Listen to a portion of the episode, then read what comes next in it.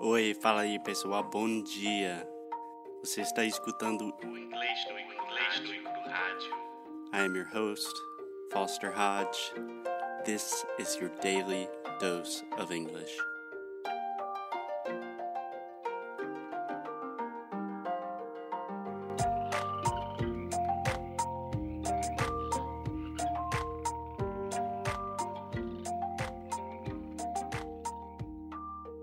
Hey, hey, good morning, everyone. How are you? How are you, Alexia? Not that good. Yeah, so do you want to explain what happened or do you want me to?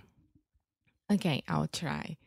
We went to Festa Jalandrau. It's a big party here this weekend. And then I was eating hot dog in the middle of the eating. I would say while I was eating the hot dog, While I was eating hot dog, the hot dog, the hot dog, I beaten I bit my tongue. I bit my tongue, but it's not like, oh my god, I bit my tongue. No, it's really hurting, and I am taking some medicine as well. It's not a good thing. Yeah, you guys should have seen Alexia devouring that hot dog. And really, it is a pretty nasty bite out of your tongue. yeah, so I am talking like this today, and maybe for the next episodes, but I am okay. I'm fine. So, because Alexia is suffering a little bit, it is a great opportunity for me to teach, for me to talk, for me to do what I love doing most. So, Alexia, are you ready for a real live English class? yes. So normally English no kuru haju is just kind of an informal conversation. And this episode will still be very informal. I'm sure we will make a lot of stupid jokes, but it will be a little bit more of a real class. Are you ready? Yeah. Okay. So today we're talking about the T sound. The T sound is it the silent T? Ooh, so Alexia's good. So Alexia has already, obviously, she studied with me. She studied in sound school. So she knows what a silent T is. But I imagine most of our students do not. Alexia, can you try to think of an example of a word that has the T sound? Um, fountain. Okay. But that's- I, but it's a silent T, but I am making the sound. Yeah, that is actually what I call a stop T. So most of the time, I would not say fountain. That sounds very like I'm articulating and trying to speak very slowly. I would say fountain. I know, I know. Christmas. Christmas is a totally silent. That's just the T does not exist there. So you are getting ahead of yourself, Alexia. You know too much. You're too good of a student. So let's think about something more simple. The traditional T is what we call the true T in English, or at least that's what I call it, the true T. So this normally occurs at the beginning of words. So, for example, time. Can you say that for me? time. What about totally? Totally. Yeah. Timid? Huh? Timid? Timid. Yeah. So when we're saying these words like time, tom, tan, we're making a true T sound. So a t, t, t. Do that with me. T. Oh my god. It hurts. It hurts so bad. Okay. But this is the normal T sound that people think about. Most of my students only imagine that there's one T in English, but depending on how you measure it, there are actually four or five different T sounds in English. It's crazy. So, in this episode and probably the next episode, we're going to explain all of them. Okay? Okay. Okay, so let's start with the true T. First, it normally occurs at the beginning of words, just like we said time, tom, timid, etc. So, one thing to realize is that this sound is actually quite different from the traditional T sound in Portuguese. So, if you say Todos. né? Fala, fala isso. Todos. Todos. Oh, Yes. Você está falando todos, né?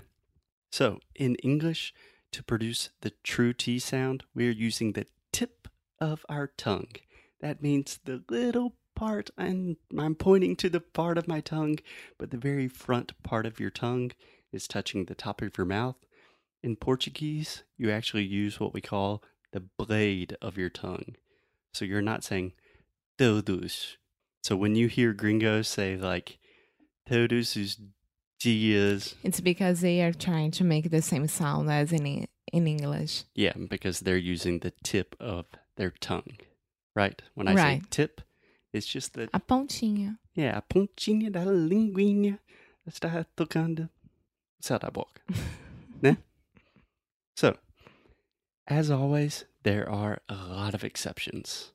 So, one of the easiest exceptions to memorize, I try to make it simple because I'm not really a huge fan of rules, is when we have the TR. So, can you think of an example of a word with TR? True. True. Okay. And you really want to round your lips and say true. True. Yeah, perfect. So true, that is like a CH sound. Honestly, in English, we should write true with a CH. it would make a lot more sense. So another example could be Tree. tree. Exactly. So you're saying ch, ch, ch, just like Thiago. So you're not saying tree, tree, you're saying tree. Tree. So it is totally not a T when we have TR. That is something we discuss extensively in sound school. The TR is totally separate from the T. Okay? And apart from the beginning of the words, when you normally see the true T, you also see it in the middle of words when there is a stress. So I know that sounds a little complicated, but it almost always happens naturally. So, for example, think about uh, we just started the month of September. exactly September. So that is a true T. Sept. I'm really aspirating, which means I'm breathing air out of my mouth and going t, making that pop sound. September, October. T, t.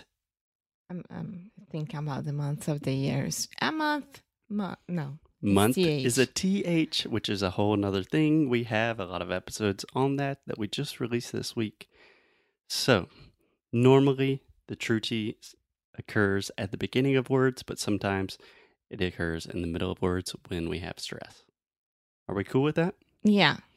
Okay. So the crazy thing is the true tea, the traditional tea that most people think about when we're thinking about a tea, is probably the least common T sound in English. We really don't use it that much in normal conversation. The second T sound I want to talk about is the flap T. Do you know what that is, Alexia? I don't know if I know. Maybe I know, but I don't know that I know. What do you know?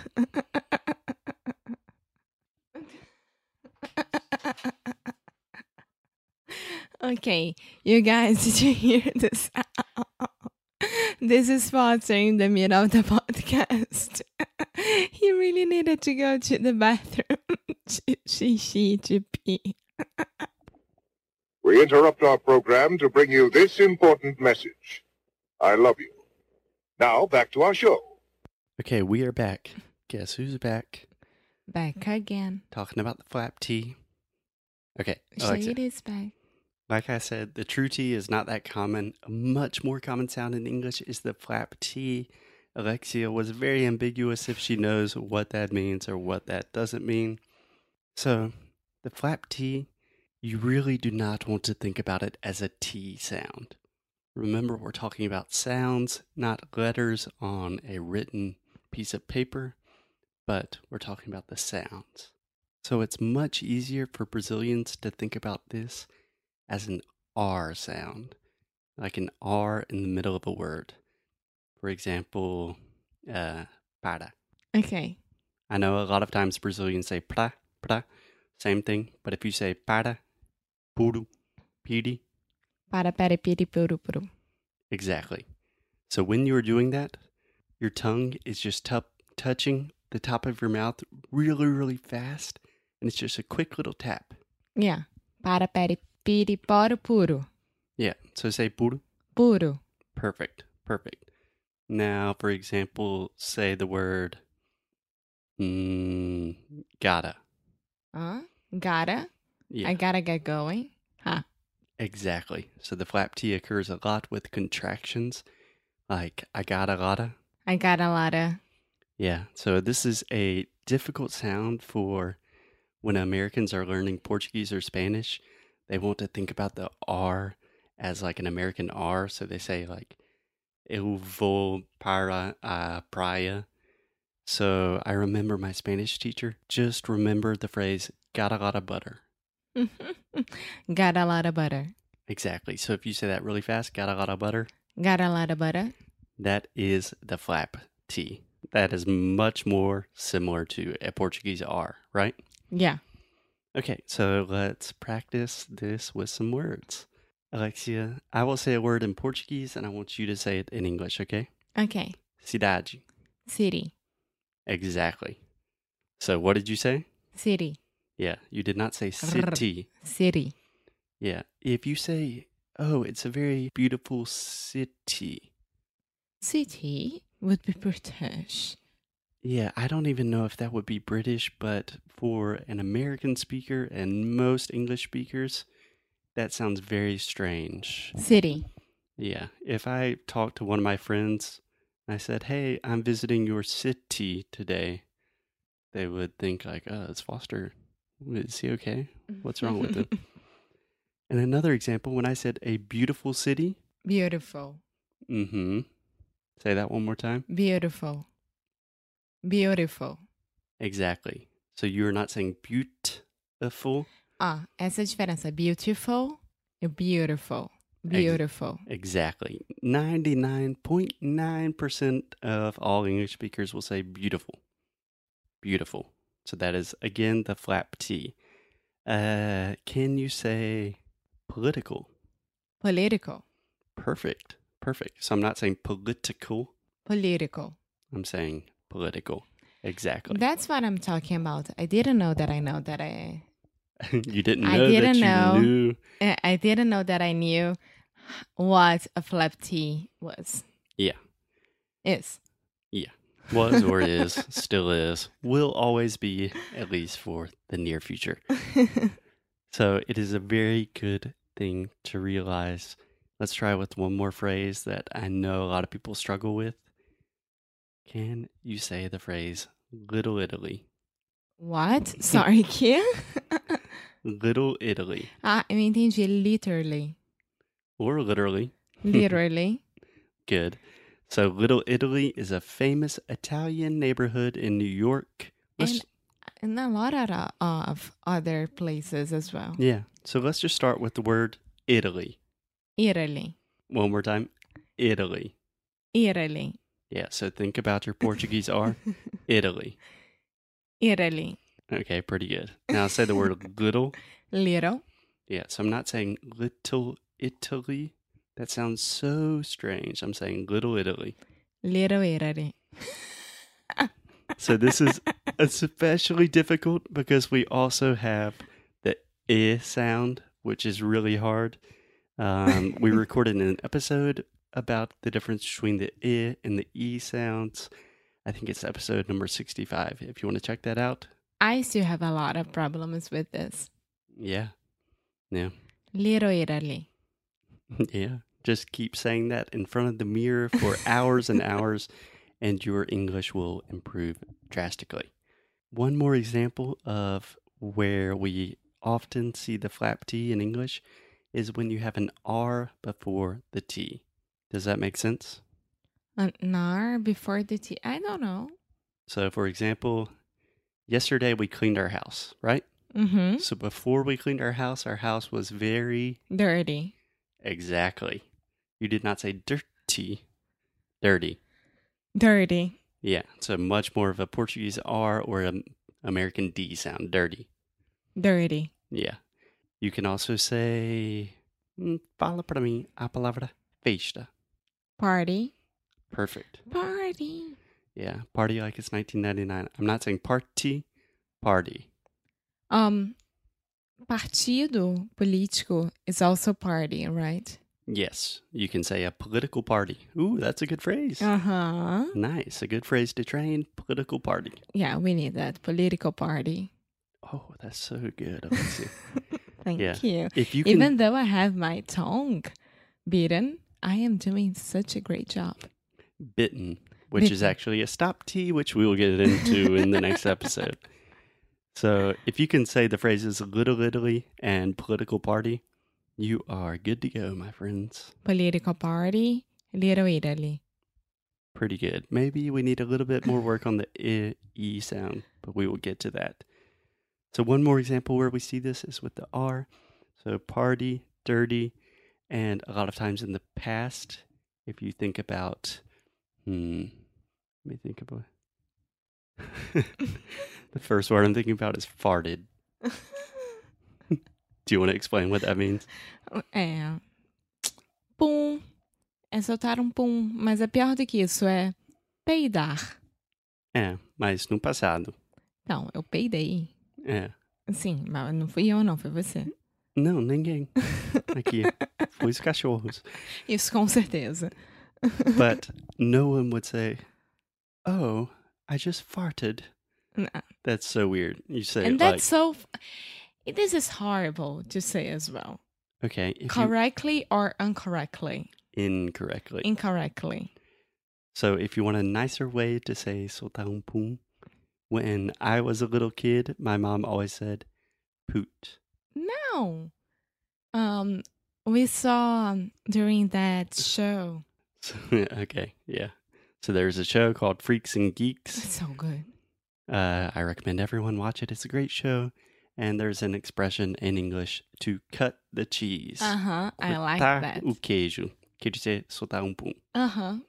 But when I was a little kid, my mom, instead of saying farted, because farted was a dirty word, so many flap tees, so many flap tees, we would say poot, How? poot, Put what? poot. Boot. Yeah, so P O O O T. I'm really exaggerating the T so you understand, but think about pooted in the past. Put it. Yeah, I would always say, like, ah, my brother pooted. But I would never. Is it a normal thing or only your mom? No, everyone would understand that. Um, but It looks like you're saying pudding. ah, that's another good example, though. No one says Putin; we say Putin. Pudding. Pudding. uh, finally, another way, a nice way to say "soltar um pum" is past gas. Past what? Gas. Do you want me to say the Passar. best of the gas? No, passar gasolina. Ah. Oh. Ah. You say pass gas, but we're really talking about gaseosa. I don't know why my lesson on the T's turned into It wasn't a me lecture this about time. farting. You always complain that it's always me and it wasn't me at all. Damn it, Alexia. Ah. I don't know how this happened. It was my fault. Yeah. Okay. So anyway, we have the true T, we have the flap T. I would recommend just thinking about these, practicing with some examples like Little Italy, political party, then September, October, and just when you see a T or you hear a T in English, think about is this a true T or is it a flap T? Or is it a silent T or is it a stop T? And we will talk about the silent T and the stop T in the next episode. Yay. And I hope I'll be better. Yes, Alexia will be better, and we will continue talking about T's and a lot of sounds this week because Sound School is coming out September 12th. Next Wednesday. Yes, next Wednesday. So if you're interested in really improving your English, learning this kind of real English, how we really speak, how we farted and pooted and all of this stuff, if you want to have some fun with us and really learn English at the same time, check out Sound School. Okie dokie. Okay, bye guys.